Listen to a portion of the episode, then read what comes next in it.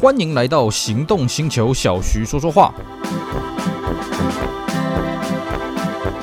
Hello，大家好，我是 Celsius，非常高兴呢，又在这边跟大家空中相会。今天呢，我们照惯例一样来跟各位介绍当年的经典车款。不过今天这款车的厂牌呢，诶，大家可能在我们节目比较少遇到啊。这一款厂牌呢叫做奥迪 A U D I。那我们今天要跟各位介绍的是第一代的奥迪 A4，也就是俗称的 B 五。好，呃，为什么在我们节目呢，奥迪比较少出现呢？因为坦白讲了啊，小弟我玩车呢，这个 VAG 集团的车子我是不大敢碰了啊，因为这个车子呢，诶，看过很多奇奇怪怪的状况啊。当然了，这个不得不说啊，VAG 集团的车子呢，开起来其实操控性啦，这个性能什么都是很不错了啊。只是我觉得它的后勤的维修什么的，呃，比较恼人，比较费力一些了啊。所以我呃，目前为止呢，我对这个品牌的车子还是敬谢不敏了啊。不过呢，这并不代表我不喜欢福斯奥迪的车子。像当年这个第一代的 A8 出来说，我非常喜欢啊。这个车子科技运用得很棒，然后外形也非常流畅啊。这个曾经是啊、很久以来我的梦想的情车了啊。不过呢，的玩车了之后才发现，哇，这个 A8 这个车养起来真的是更恐怖啊！哦，A4 已经更恐怖了啊，A A4 已经很恐怖了，那么 A8 呢，就是 A4 的两倍吧啊，哦，不亏这个 A4 乘以二就是 A8 了啊。所以呢，这个我以前呢对奥迪的研究了啊，这个还算是蛮多的啊。那么慢慢的在玩车了之后，认识一些奥迪的车友呢，哎，也就进一步了解，嗯，这个奥迪这个车还是不大能玩的了啊。当然了，这个玩车的见仁见智了啊，大家还是量力而为。那我们今天呢，就来跟各位聊聊第一代 A4 它当年推出的背景，还有它到底发生了什么样有趣的故事呢？好，第一代 A4 呢，也是呃这个奥迪车系里面第一个以这个数字来命名的啦啊、哦。当然，这个有人有争议啊，哎，不对不对不对，当时呢这个 A4 啦、A6 啦、A8 几乎是差不多时间出来的了啊、哦。不过呢，为什么我会说它是第一款以数字来命名啊、以这个英文数字来命名呢？主要是因为这个车子这个名气比较响了啊、哦。因为你真的要去往前推的话，哎，其实在此之前还有所谓的 V8 啦，还有所谓的这个 RS2 啦啊，还有所谓的这个 S4 啦啊这些车。车子，但是呢，A4 这个车子是最让人家朗朗上口、最让人家记得住的了。为什么呢？因为很简单了啊，这个故事就要再往前讲一些。也就是说呢，其实为什么奥迪要把好端端的八十九十啦、一百两百这个车系呢改成这个 A4 啦、A6 啦，那把这个 V8 车系改成 A8 呢？很简单嘛，就是为了形象的转换。就像前几年的这个 Infinity 啊，也把这个名下的车子什么 M 系列啦、啊 G 系列啦改成什么 Q 啊、Q 叉啦什么的，用一就是为了让这个车系呢获得这个焕然一新的感受了啊。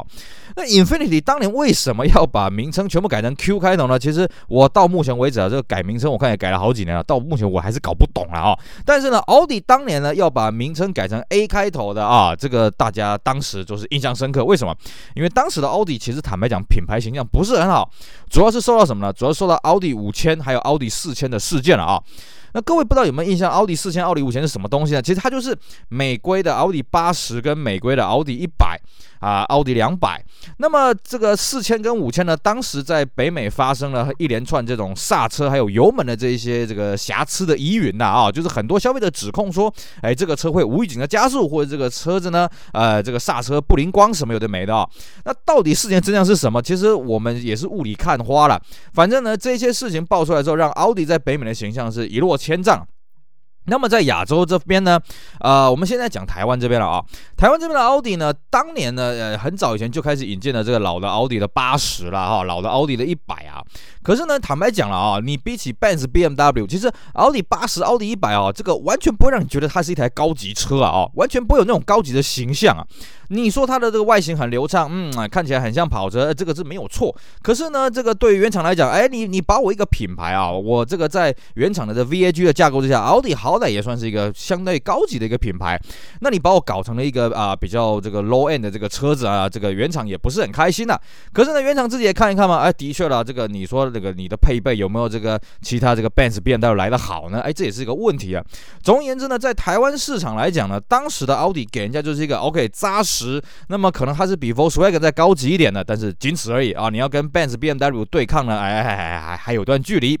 所以呢，这个对奥迪来讲啊，既然这个北美市场发生一些问题，那陆陆续续有其他市场发生一些呃品牌形象的这种认同度的问题呢，所以呢，奥迪就决定，那我们在九零年代把所有的车系呢简化成这个所谓的这个 A，再加一个数字什么的啊，那么之后才分支出来什么 S 系列啦，什么 RS 系列啦，那还有什么 TT 的什么有的没的这些这个分支啊啊。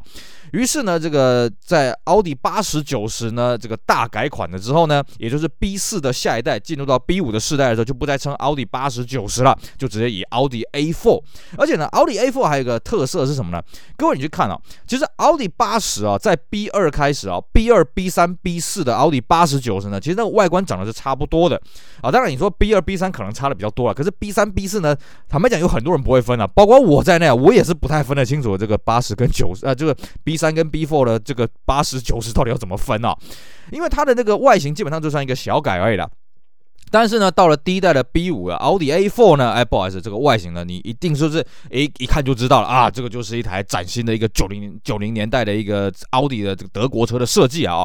也就是说呢，它透过了这个名字的更新，还有这个外观内装的更新呢，哎，的确让这个品牌的 logo 呢，这个形象呢是逐渐的提升了啊。那么。B 五这个 A four 呢，是在一九九四年的年底推出的。那像我们台湾这边的市场呢，是在一九九五年的五月开始进口了啊。那么在欧洲原本的规划呢，是有这个一点六、一点八、一点八 T、二点四、二点八这些这个排气量的选择了啊。那台湾呢，一开始引进的是这个一点八、一点八 T 啊啊。那么后来追加了二点四、二点八。那么一点六呢，要到比较后面到九八年的时候才引进，作为一个入门的款式了啊。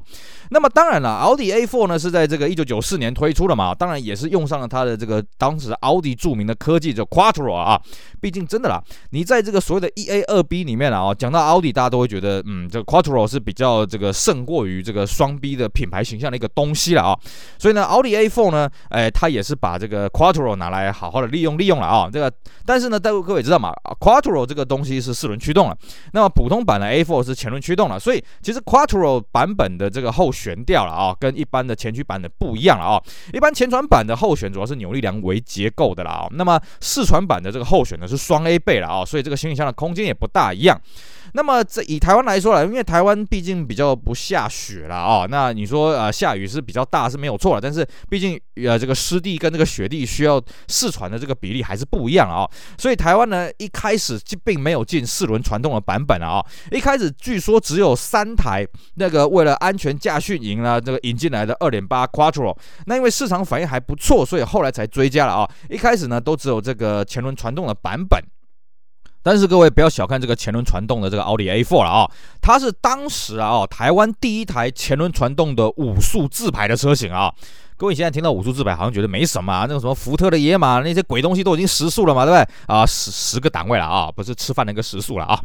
就跟卡车一样嘛，是不是？哎，当年五 AT 是不得了的东西啊！你看当时同一车对手啊，这个 Benz 的 C Class W 二零二，不好意思，二零二要到后期九七年才有五速自排。那么这个 BMW 三系列，不好意思啊，E 三十六的五速自排只有六缸才有啊，四四缸的呢，从头到尾都只有四 AT 了呀。那么奥迪呢，当时就已经配到这个五 AT 了啊，所以这个科技成分呢，算是领先当时的这个双 B 的竞争对手啊，算是一大截了啊。而且呢，当时呢，这个台湾也引进了这个一点八 Turbo 啊，这个涡轮的引擎啊，各位去想一下啊，这个 Benz 的 W 二零二啊，这个 BMW E 三十六哪来的涡轮引擎啊？啊，柴油你不要讲了啊，那汽油你哪来涡轮引擎啊？是不是？甚至你到下一代这个 W 二零三啊，这个什么这个 BMW 一四六哪来的涡轮引擎啊？对不对？二零三顶多是有机械增压嘛，是不是？那 BMW 一四六不好意思啊，也没有机械增压，也没有涡轮增压啊，你就算在 M 三都还是这个 NA 自然进气。那么相对的，奥迪它推出这个 A four 一点八 Turbo 啊，第一个哎又是这个同一车对手没有的。第二个是什么呢？哎，依据台湾的这个税制呢，一千八百 cc 这个税制漂亮。那你又加了涡轮呢？虽然这个涡轮是小涡轮啊，就是一百五十匹了啊。虽然说这个动力感觉起来就像一台二点零一样，但是至少会让台湾消费者在，哎呀，我赚到了，我缴一千八百 cc 的税金，可是可以享受到两千 cc 的这个动力。而且更重要的是什么呢？这颗引擎它的改装潜力相当的大呀。虽然说的这个原厂打的这个增压值没有到很大了哦，不过根据原厂的说法，其实这个 1.8T 呢，它协调它的这个 Tiptronic 的变速箱呢，你重踩油门它有这个超压模式啊，据说可以达到这个好像1.0 bar 左右了啊，但是只是一个瞬间而已啊。不管怎么样，虽然它的把账面数字只有一百五十匹呢，可是坊间的改装厂啊，这个这个。这晶片换一换，涡轮本体换一换呢，达到三百匹的大有人在啊啊！所以这颗引擎呢，当时呢也让这个台湾的这个欧系车的改装界呢，哎，刮起了一阵旋风了。连同后来这个 Golf GTI 也是配这个一点八 Tur 呃一点八 Turbo 的这颗引擎的本体呢，哎，也是带起了一股这个改装的这个旋风了啊！毕竟这颗引擎呢，当时也是科技也是蛮蛮点的啊！毕竟你不要讲别的啊，光是一个五 V 了啊，美钢五气门呐啊，这个三进二出了，在当时哇、哦，看起来就像法拉利三五一样啊，三五也是这个三进二出了啊，不然为什么它叫三五？三千五百七七美钢武器买了啊，这个题外话。那么重点是这颗引擎出来了之后呢，让台湾的消费者觉得，哎，这个东西很划算，所以呢，连带的后来他发表了这个比较旗舰车款，这个二点四 V 六呢，哎，不好意思，比较乏人问津了啊。当然，二点四 V 六呢，它的配备当然是比较好了啊，它这个多了这个前雾灯啦、皮椅啦、电调驾驶座啦、TCS 啦，而且它铝圈还比较大颗，还是这个五爪铝圈的啊。不过呢，大家消费主力还是以一点八跟一点八 T 为主了啊。那么讲到这个 1.8T 呢，其实在这个前期的这个 A4 了啊啊，不是前期的 A4，就在 B5 的 A4 呢，还有一批很神奇的车子，叫做1.8 QTM。各位，如果你现在在路上看到这一批1.8 QTM，你在台湾看到这批这批车子，哇，这批车可是可以说是 A4 里面最保值的啊，甚至我敢说啊，比这个 B5 的 S4、RS4 还要保值啊。为什么呢？因为这一批据说只有十来台。所以1.8 QTM 就是什么？1.8 Turbo，然后再配备 Quattro，然后这个 M 是什么呢？就是手排的。哎，不要怀疑，等于是有涡轮、有四传又有手排，而且当初的价格也不是很贵，就一批十来台而已啊。当时我记得台湾好几个媒体朋友们啊，这个。这个真的是跟孵蛋一样啊！那个你一台我一台这样子啊，因为当当时的台湾呢，这个除了这个 A4 的 QTM 以外呢，还有一款很夯的车叫做 Subaru Impreza GT 啊，所以呢价位也差不多，哎价位差不多，当然是买这个欧洲车嘛，是不是啊？那么当然了，媒体当时另外一派就是全部去买这个 Impreza 了啊，所以当时呢很好笑啊，当时在搞媒体的呢，几乎都是开涡轮车，去去去去去这样跑来跑去了啊啊，这题外话。那么这个呃这款奥迪 A4 呢，在一九九四年年底推出呢，到一九九八年底开始进行小改款了啊。那这个小改款呢，其实我觉得有点晚，为什么呢？因为 A4 这个车子当初呢，它在一九九四年年底大改款了之后呢，OK，它的这个品牌形象啊，当然像我们讲的获得了一个提升，那么销量呢也开始倍增。了啊，我们以台湾这个市场为例啊，在前一个年度呢，这个奥迪的八十九十。还有这个 A4 了啊，这个没有一整个年度的第，就是一九九五年这样加起来呢，其实年销量大概也就一千三百台。那么到了这个一九九六年整个销售年度啊，A4 整个完整的销售年度的时候，这个销售量已经变到一千五百多台了啊，可以可以看得到这个 A4 的这个改款了，这个改名了之后呢，哎，的确对它的品牌形象销路是很有帮助的啊。但是呢，好景不长啊，是不是？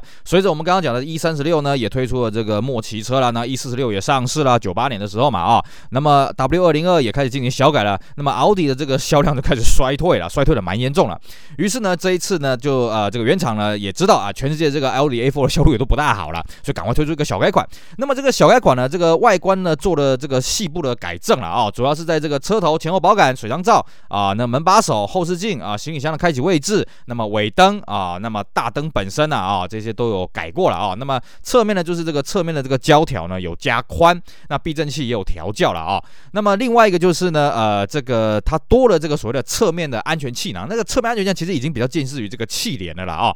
那么台湾呢是在一九九九年五月发表这个小改款的啊，当时有个传说了，就是当时呢这个台湾的代理商呢不止引进了这个四门的版本，还引进了五门的一点八 T 旅行车，据说有一批了啊。那这一批呢为什么会引进？我也觉得有点奇怪，而且这批真的是很稀有了啊。那么报价呢当然是比这个啊四门的轿车款来的大一点了啊。那么有了这一次的这个小改款之后呢，A4 呢它算是这个做的比较这个流行化的一个趋势，比方说这个金钻头灯。啊，鱼眼头灯啦，什么的啊，看起来就更加的焕然一新了。不过对于销量的帮助呢，哎，其实还是蛮有限的。所以呢，在这个原厂推出了这个奥迪这个 B6 的 A4 的时候呢，呃，这个台湾这边代理商就做了一批啊，这个精装车啊，这批精装车呢，哎，也是相当的有意思啊。当时呢，这一批精装车叫 A4 Le Mans 啊，A4 Le Mans 这个用意就是为了庆祝奥迪在勒芒啊利曼这个赛事夺冠了啊，限量两百台。那么它推出的这一批呢，配备非常的好啊，它有什么东西呢？